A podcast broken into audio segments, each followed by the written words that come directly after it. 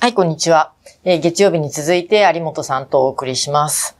えっ、と、今回はですね、えーちょっと、北国新聞っていうね、えー地元紙なんですけど、そこで、これ今、今多分名物コラムになりつつあると思うんですけど、うん総理が語るっていう連載があるんです。うん。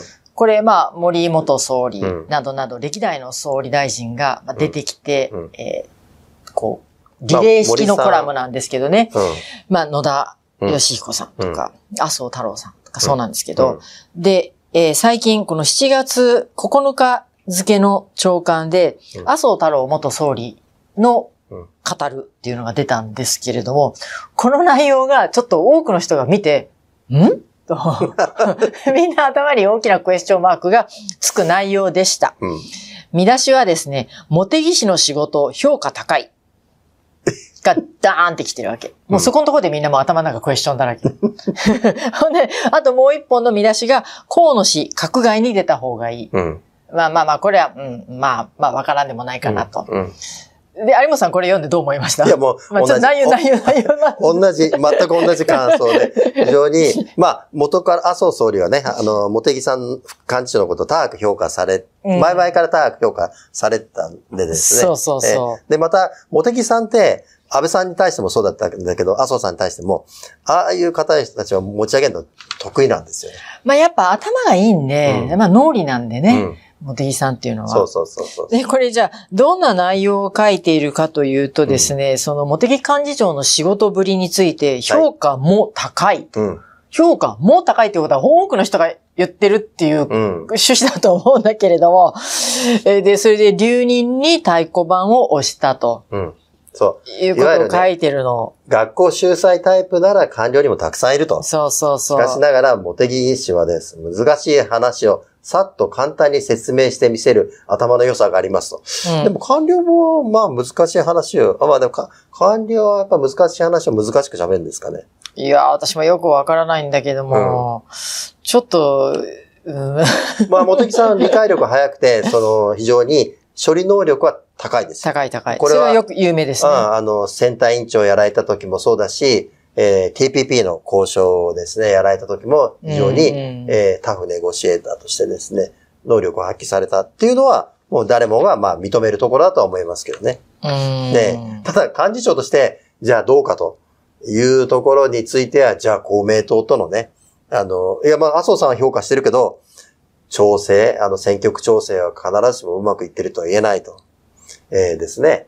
それで、大阪のですね、自民党がだらしないから刷新本部というのを立ち上げてあのはいい。それで、えっ、と、支部長6人を、えー変えたのはいいけど、その中には、茂木派の、あの、支部長は入ってなくてね。岸田、あ、岸田派総裁派閥の岸田派と茂木派の、えー支部長は入ってないと。うんでも同じ負けた？うん。で、どこが違いがあるのかってよくわかんないのに、非常に恣意的じゃないかっていうので、えーですね、大阪府連の方から不満が高まってるとかですね。必ずしもその、本来幹事長としてやるべきことが、茂木さんうまくいってんのかどうかっていうのにはクエスチョンがつくんだけど、麻生総理のか、あの、見解は違うというところですよね。まあ、幹事長って大体こう党内でいろいろやっぱ揉め事があったら、それをこうやっぱ仲裁に入るというか、はい。やっぱその大所からですね、うんそれをこう、ちゃんとまとめるような動きしなきゃいけないんだけれども、あの、LGBT 理解増進法をめぐってね、党内があんなにもうごっちゃになってるところ、ほとんど存在感なかったじゃないですか。全くないね。うん、で、この自公の選挙協力についても、まあこれはあの月刊正論でね、5月号とかからも指摘しているように、うん。この話は今始まった話じゃないんですよ。うん。もう前からこの問題について大きくなるっていうことは公明党側から突きつけられてきてたわけですよ、うん。茂木幹事長に。うん。なのに、ね、うん。いきなり春になってバタバタバタバタし始めてね、一体何なのかっていう印象はやっぱ受けちゃうんですよね、そうですね私なんかにしてみたらそねそれをもってうん評価も高いって言うんだけど、うんまあ私そんなにいっぱい議員付き合ってるわけではないけれども、でも多くのその知ってる議員さんの評判ってうん。必ずしも高くないですよ。うん。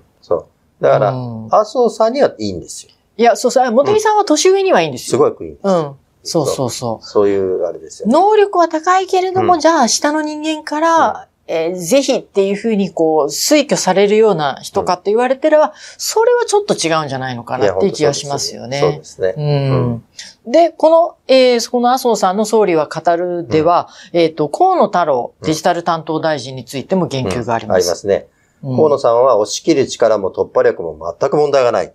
いや、それはそうだよね。でまあ、それは、それは、あの、破壊力は強いから。破壊しすぎなんですけうど、ん。で、さすがに褒めすぎと思ったのか、まあ、丁寧さが必要とうん。いうことを言われてるというんで、まあ、この次の改造で、うん閣外に出て、まあ、あの、いろんな議員と語り合ったり、もうちょっと、あの、ですね、コミュニケーションをちゃんと取った方がいいという話をされてますけど。うんまあ、これはまあ、麻生さんの昔からの多分持論だと思うんです。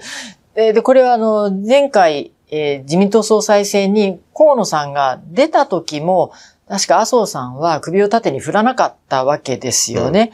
で、えー河野さんにはもうちょっと党内で汗をかけというふうに言ってた。うん。でもそこからもう2年ぐらい経ってて まだ同じこと、まだ同じこと麻生さんが言ってるってことは、そう河野さん変わってないのかなって私はこれを読みながら思った。そう。ね。全く変わってないんだよ。